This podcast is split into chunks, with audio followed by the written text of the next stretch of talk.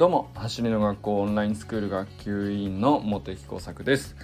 普段は国立研究開発法人海洋研究開発機構の気象学者として研究論文を書いたり本を書いたり学会を運営したりしている46歳のび盛りです。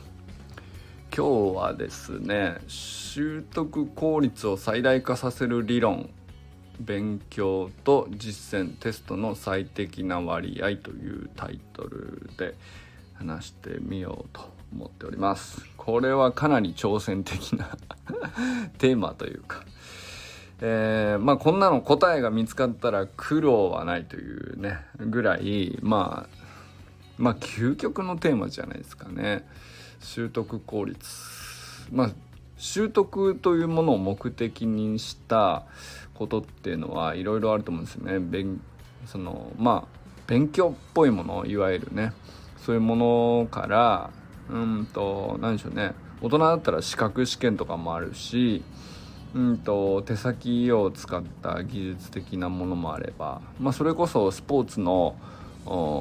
習得スプリントテクニックから始まっていろんなものがありますよね。でまあなんだけど基本的にそのどういうものであっても日本、えっと、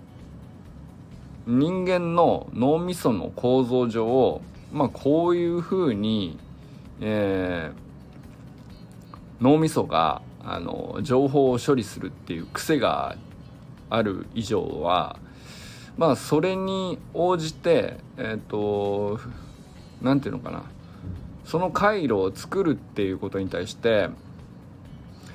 何て言うのかな。効率的ではない情報のインプットもあればあのたまたまかもしれないし意図的かもしれないけど効率的になるインプットの仕方もあると、まあ、それはアウトプットとセットで決まるわけですけどこれっていうのは結局その身体能力を使ったような習得とまあ勉強とかそういう何て言うのかな。なんだろう。うんの意外意外と一見ね脳みそだけを使っているかのようなやつね勉強と基本的に差がないっていうことが、あの、言われていると、まあ、この脳科学というか、まあ、いろんな実験においてそういうことは分かっている話だということなんですよね。で、えー、その上でまあいろんなその勉強っていうところから始まる場合が多いんですけど基本的にはそのスポーツの習得においてもほぼ同じような実験をすると同じような結果が得られるっていうことが分かっていてで学習効率であるとか習得効率であるとか、まあ、そういうものをどうやったらあの最大化させられるのかみたいなことっていうのはいろんな実験がされていて、えー、意外とねあの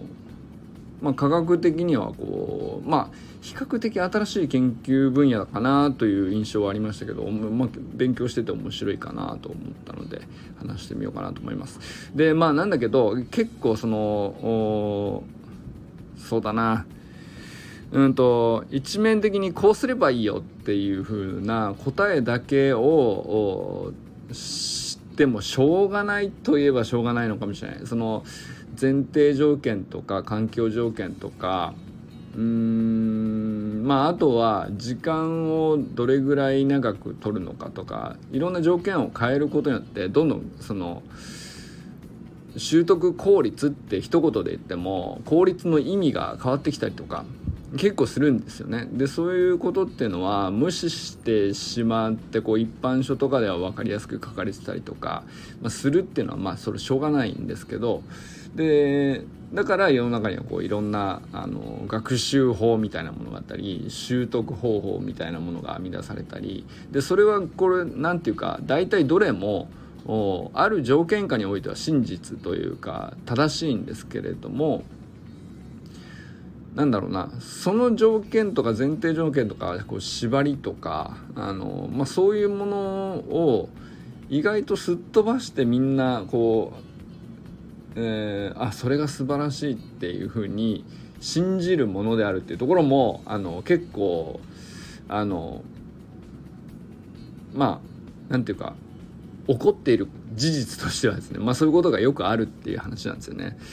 でまあそれをですねあのまあある2冊の本を読んでて なるほどなと思いながら。でまああえてねこういうテーマにはしたんですけどこのテーマの答えを言うことが今日の僕の話したいことではないんだけどなんかまあ話としてはむどう話していいのかわからないけどまあ、えー、まずね本を参考図書 2冊紹介しますね。あのフロムダさんっていうこれ完全にペンネームなんですけど、まあ、フロムダさんという著者の方で。えー、とまず1冊目は「人生は運よりも実力よりも勘違いさせる力で決まっている」という本ですね。で 2, 2冊目がこの同じ方の本で最新研究から分かる学習効率の高め方英語学習法受験生教員親向けというのがあってでまあ フローダさんっていうのはあのペンネームなんだけどうんとまあどういう実績のある人かっていうのは一応書かれていてまあいろんな会社をたくさんこう事業を成功させて、まあ、そのうちの1社は上場企業であると。だけどまあその書かれている内容とかこうエピソード本の中でね、えー、紹介されているエピソードをうんとまあ迷惑がかからないように配慮もせずに逆にまっすぐそのまま事実を書いてしまうと、えー、まあ著者の名前をそのまま出すと結構ねあの影響力がありすぎて迷惑がかかっちゃうということで逆にそのペンネームにしているっていうスタイルの方なんですね。まあそれはあの本の編集者さんがそこはえー、まあフローラさんが本当にそんな実在するちゃんとしたその上場企業の社長さんであるってことが、えー、それも嘘だったみたいな話になるとまさすがに編集者さんもねあのー、全部出版社ごと信頼を失ってしまうのでそこは信じてよねっていうような書き方ではあるんですけど。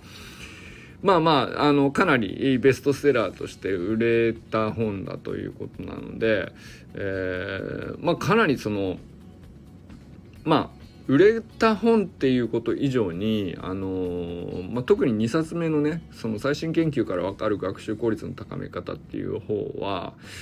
何て言うんですかね、えー、真面目にこう論文を読み解いていて、えー、その一行一行すごく分かりやすく解きほぐしてはいるんだけど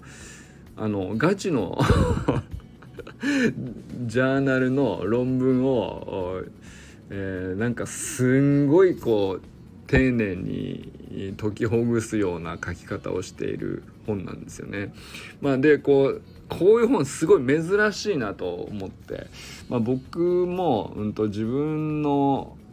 専門が科学分野でそれを一般の図書に直して普通の人が読める文章に落とすってどれほど難易度が高いかってめちゃくちゃこう痛感してきたのでまあこれ読んでさすがこれはすごいなって思いましたね。なんかあのこのレベルまでちゃんとその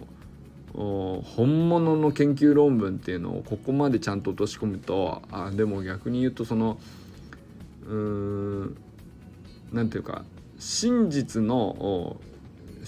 エビデンスの高さっていうかそこはまあ論文は確か確かにね科学論文が高いことは間違いないんだけど逆にそれ一本の人が理解できないからまあ普通は広がらないわけなんですけど、まあ、ここまで落とし込めば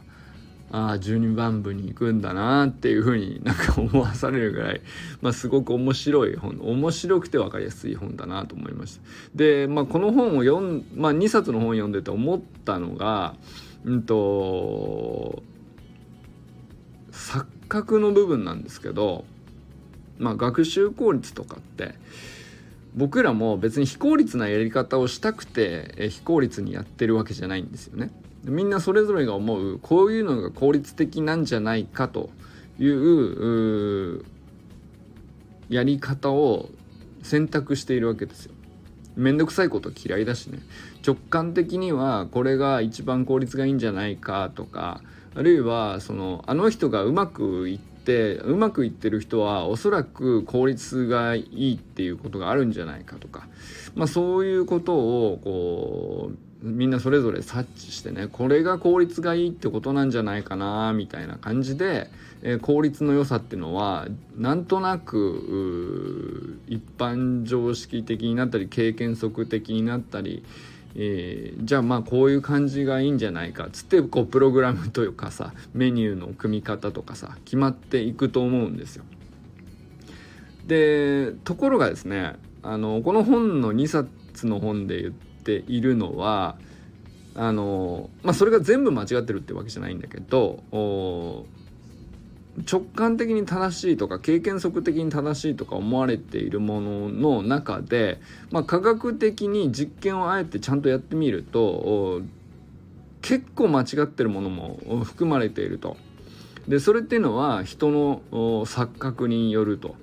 いうものなんだ人間の脳みその錯覚ですね。えーとまあ、錯覚って普通その目に見えるものの目の錯覚について、えー、言うことが多いんですけど意外とその目の見た目の錯覚だけじゃなくてあれと同じように、えー、思考考え方の癖ですね。考えの錯覚っていうのもかなり起こる。でまあなんだったらあのそれの方がむしろ何て言うか影響としては激しいんだけれども、えー、脳みその錯覚っていうのはあの目の錯覚と違ってねその確認できないことが 多いんですよね。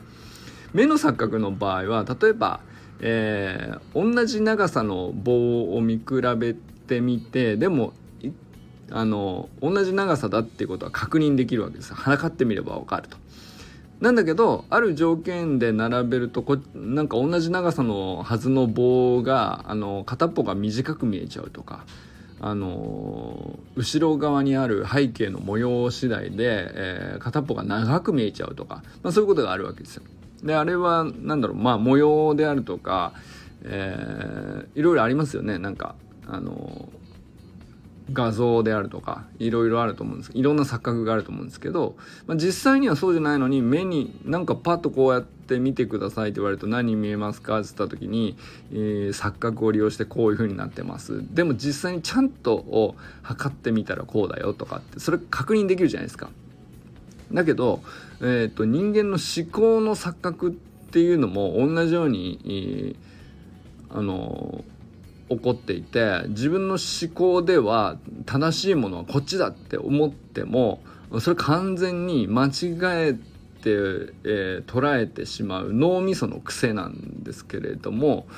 そういうものっていうのはあのなんていうの視覚的なものじゃないからあの自分で認識して確認できないっていうかでそれっていうのはじゃあどうやったら、あのー、確認できるかっていうとまさしくそのガチの科学の実験を大量に行って実際にはこうだよっていうところまで、えー、突き詰めないと自分が錯覚を起こしていることを理解できないんですけれどもでもそんなことはさその一般の人にはさそんなことでおいそれとできないわけですよ実験してみろってさって実験でき自分の頭の中で起こっている錯覚のことを、えー、実験で確かめるとかって普通できないんで、えー、そうすると自分の頭の中で起こってる考え方の錯覚自体に永久に気づけないと。いうことがですねあのまあ世の中では大量に起こっていると。で錯覚が錯覚を生んで、えー、っていうことがねあの巡り巡って結局その真実であるかのように常識であるかのように定説であるかのように、えー、扱われていてそれでもう社会の仕組み自体があ半分ぐらい出来上がってるみたいなところもあったりするので、えー、なんていうかあの まあそういうことはねあの科学的に突き詰めて指摘している論文なんですよ。でまあそういうもんだよっていうねあのそれをこういい悪いっていう話ではなくてまあこういう錯覚っていうのが存在しているから、まあ、その錯覚によって世の中では正しいとされているとか直感的には正しいと思いやすいけれどもそれは、ま、ただの直あの直感であっても、ま、脳の錯覚によって起こる直感的に正しいであって現実には正しくないそれがもう科学的にはっきりしているっていうことを、まあ、かなりエピソードを具体的に挙げてこういろいろ書いてあると。まあ、そういう感じなんですよね。でそういうことの中の一つに、えー、学習効率っていうやつも取り扱われていてまああの理論とか知識とかを勉強するっていうことと、まあ、実践とかテストはあの、まあ、インプットとアウトプットの割合って言い換えてもいいかなと思うんですけど、まあ、それって最適な割合でどれぐらいなのとかどういうふうに進めていくのがいいのっていうテーマも扱われていると。でこれはまあいろんな条件次第なのであの、まあ、一つのあの例なんですけど例えば、えー、僕面白いなと思ったのがよくですねあのまあ10個のインプットすべき知識なのか理論としてなのか理解すべきことが、まあ、あったとしましょう。項目があって。でそれをまず勉強するというか理解する理論を理解するみたいな形でインプットします。でその後に実践したりテストすると試しにやってみると。まあ、そういうその一つずつの項目についてできるようになっているかとかまあ、分かっているかどうかをテストするっていう、まあ、その組み合わせでその2つのインプットとアウトプットの組み合わせを学習とあるいは習得というふうにするとあのまああの最初から100点がなかなか取れないんだけど徐々に取れるようになっていくためにはどうすればいいかっていう問題設定ですね。でまあなんだろうな勉強のイメージでいくとよく僕も小さい頃から聞いたしよく今でも行われてんじゃないかなと思うのがあの、まあ、間違ったところとか苦手なところがあるわけじゃないですか。例えば10問中最初やったらあの半分間違えたとか半分は分かっていなかったとか。でまあ半分はまあまあなるほどって一回こう学習したら分かってテストされても半分はできたと。そうすると間違えた方の、まあ、弱点というかできなかった方これはその知識でもそうだし体の動きでもそうだ基本的には同じ条件としては同じだっていうふうに書かれていたんですけどまあ勉強して、えもう一回勉強して、えテストするということをこう何回も繰り返していって、えー、習得に向けて、えー、反復を行っていくということをするわけじゃないですか。その時に間違った弱点のみを勉強して弱点のみをテストするっていうなんだろうな例えばなんか僕ピアノの楽器の演奏とかだとよくそれをあのその印象あるんですけどあの間違った部分に関してだけ、えー、何回もやると。何回もこう楽譜を見直して何回もそこの部分だけを弾くということをやったりする印象があるんですよね。で、まあ、テス小テストみたいなもんでもそうだし間違ったとこだけ集中して勉強して集中してあのそこだけをテストすると、まあ、いうやり方があると。でだから弱点だけにフォーカスを当てるということですね。これが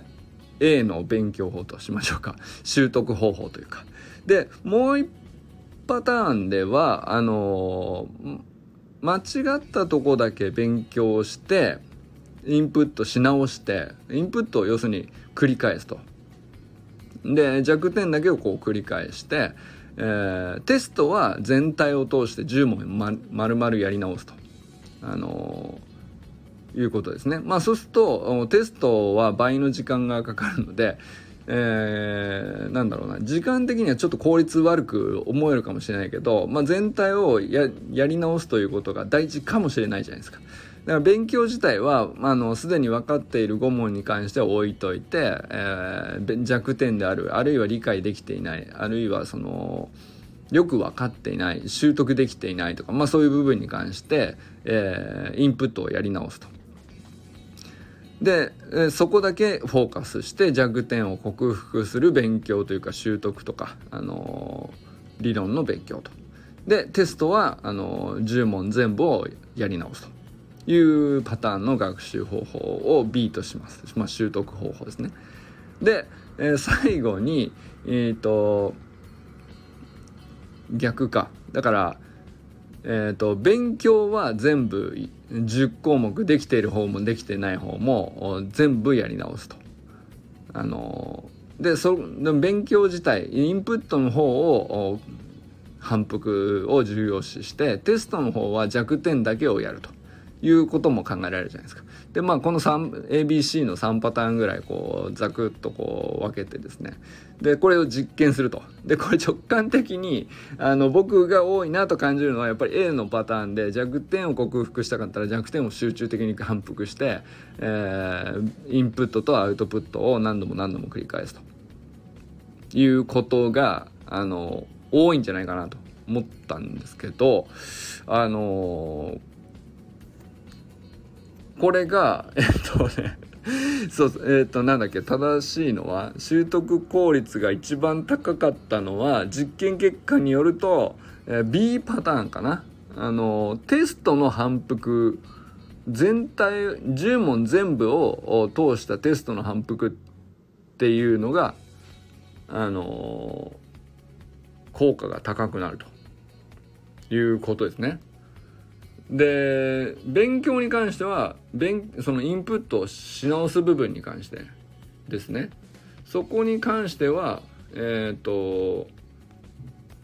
合ってんのかな？ちょっと待ってね。もう一回読み直すわ。えっとね結構こんなことあんのかって思っ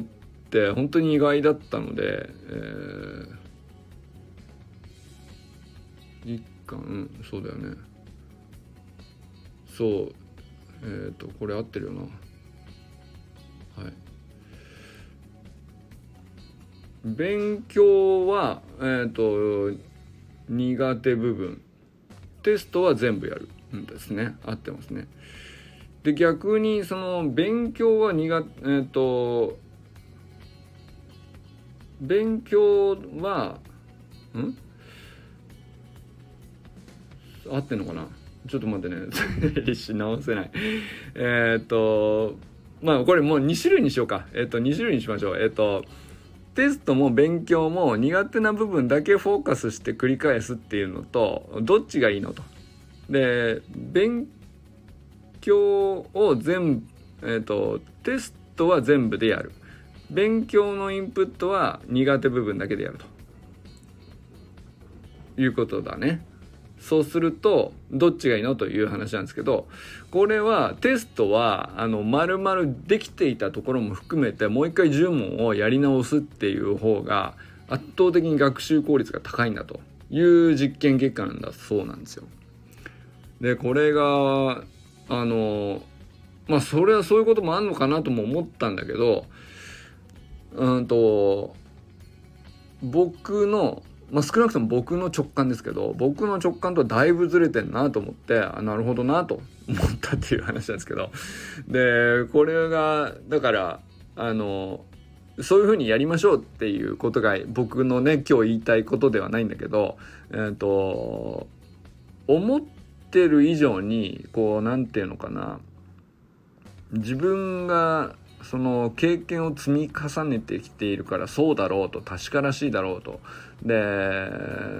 間違もしその直感的な効率の良さとか肌感覚とかよく言われるじゃないですか。経験則上経験上こういうことが多いとか。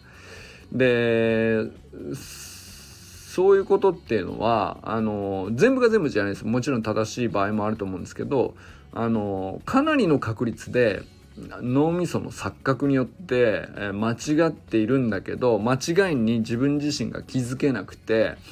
うんとなんだろうな。その経験上こっち正しいとか直感的に言うともうこっちだろうとしか思えないとか、まあ、それで、えー、間違い間違った判断であったりとか間違った行動であるというかあの非効率であったりとかそういうことを繰り返しているにもかかわらずその自分の非効率であったり自分の間違いに対してですね何ていうの気づけないと。いやなんか不具合とか失敗がこう分かりやすくフィードバックされればあのあのやり方が悪かったんじゃないかというねいわゆるまあ PDCA じゃないですけどあのそういうことを繰り返せばね経験を重ねれば重ねただけえっ、ー、とその失敗をもとにね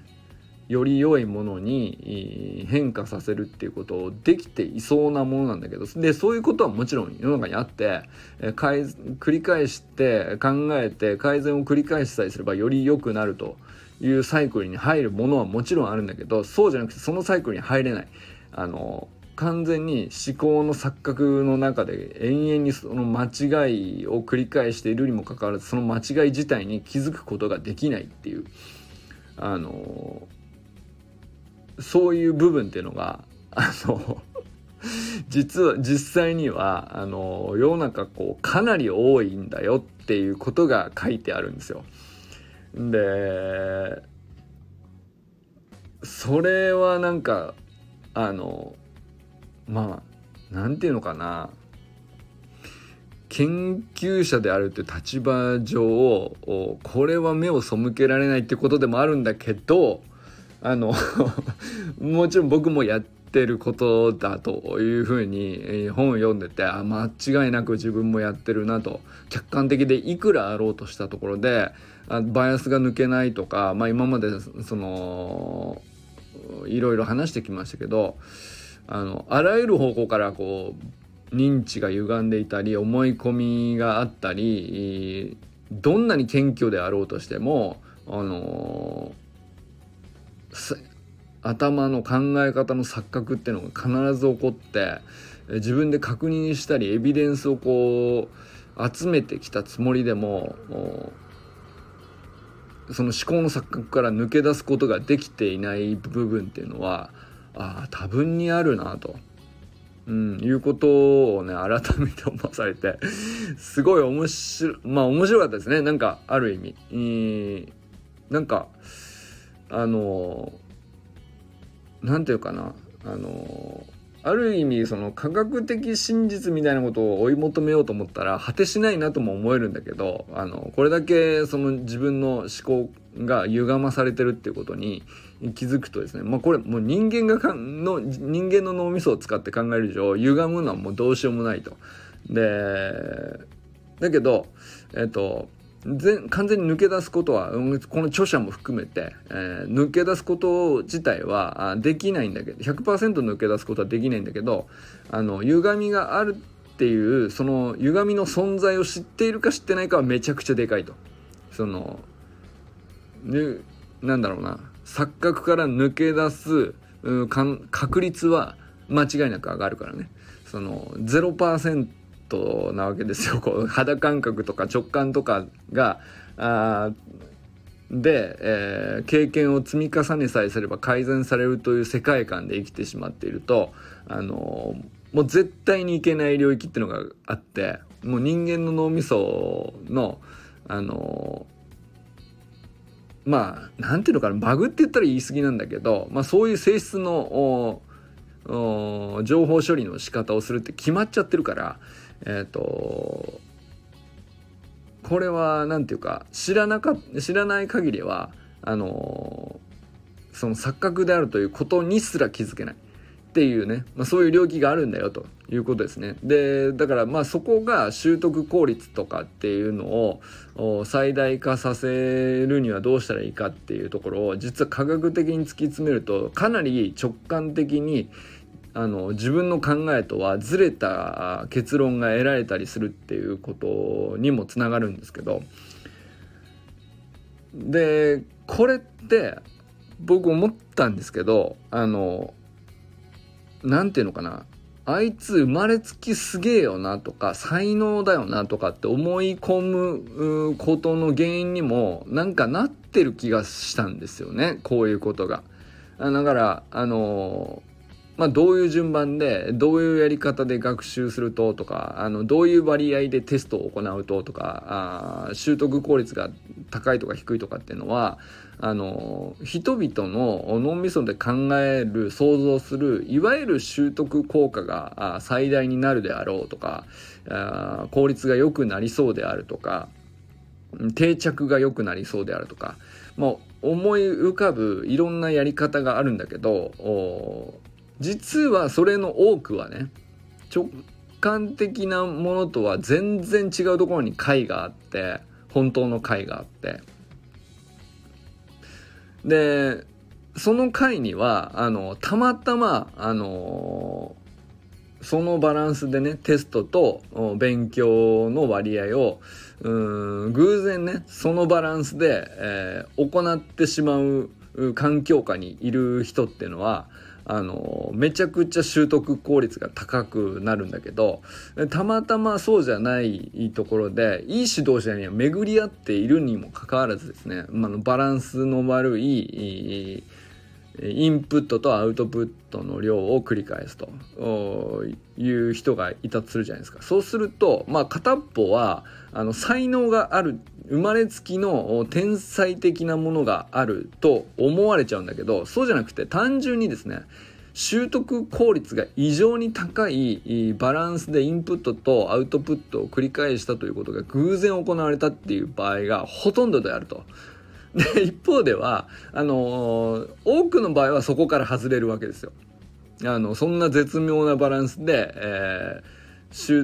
なんていうのかインプットとアウトプットのバランスを成立させるっていうところにいないわけですよだからいい指導者があのどんなにいいトレーニングメニューを組んで、えー、とかいい勉強法をとかあの過去実績があるよとかっていうものを元にしてね、えー、組み立てたものであっても基本的に人間の脳みその癖から抜け出していないのであの多くの場合錯覚が含まれていると。そうするとあのそれよりもはるかに超越したところで圧倒的にこう最適な割合っていうのが別次元のところに存在していてそれは直感的になんかものすごく間違った割合のように感じられるものだったりするんですけど、えー、それをたまたま偶然その割合でやっている人があの圧倒的な能力を、あのー、発揮してしまうと。そうするとなんかその人があの天性の センスの持ち主みたいに表現されるんだけど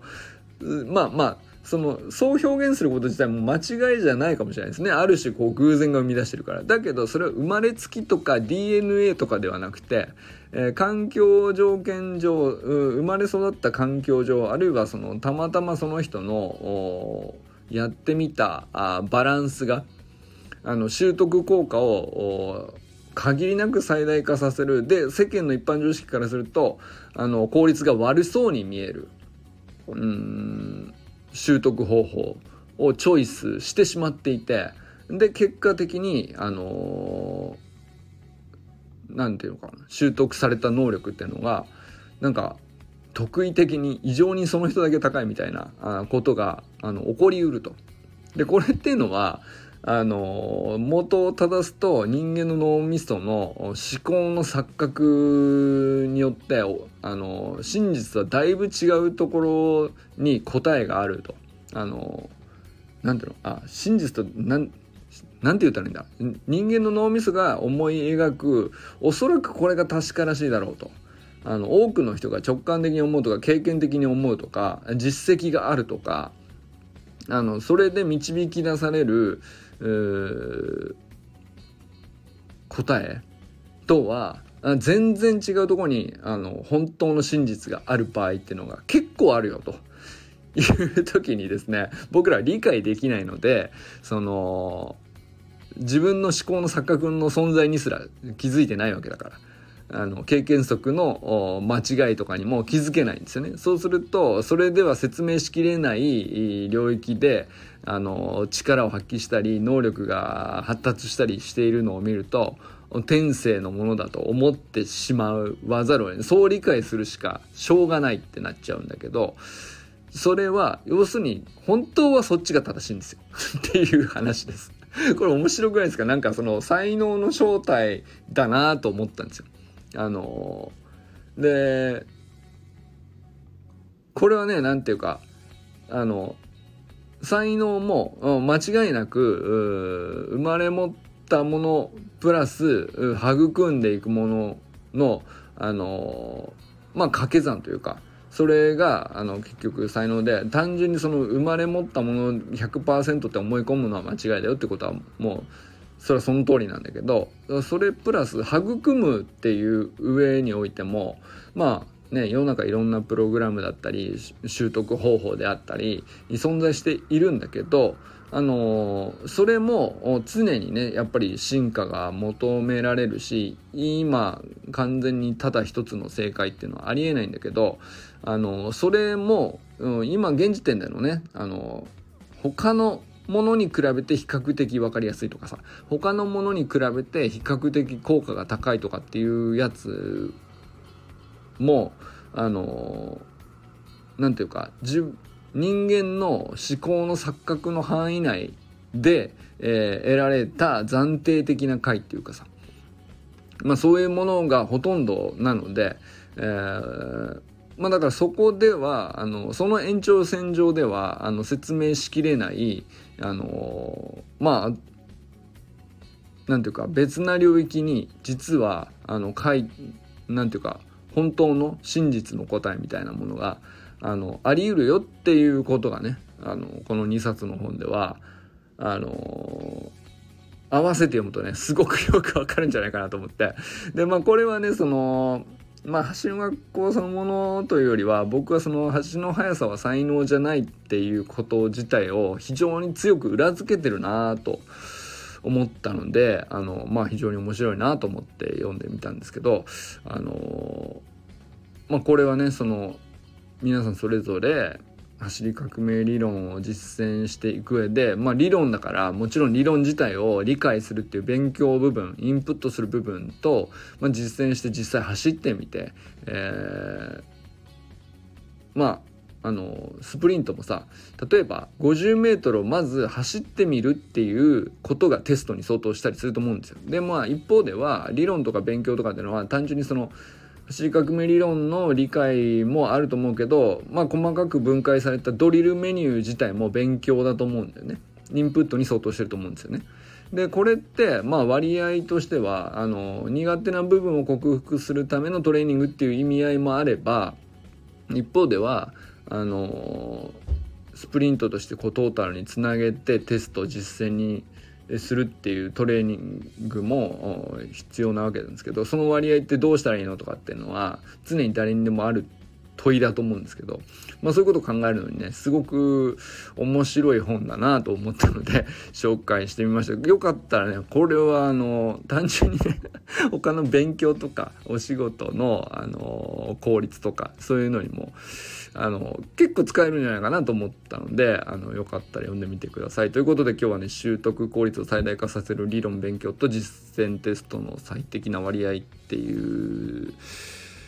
テーマではあったんですけどあのまあ言いたかったのはどっちかというと自分の脳みその思考の錯覚っていうものが存在してるっていうことを知るとあの結構見える世界変わるんじゃないかなっていうことで話してみました。ということでこれからも最高のスプリントライフを楽しんでいきましょうバモス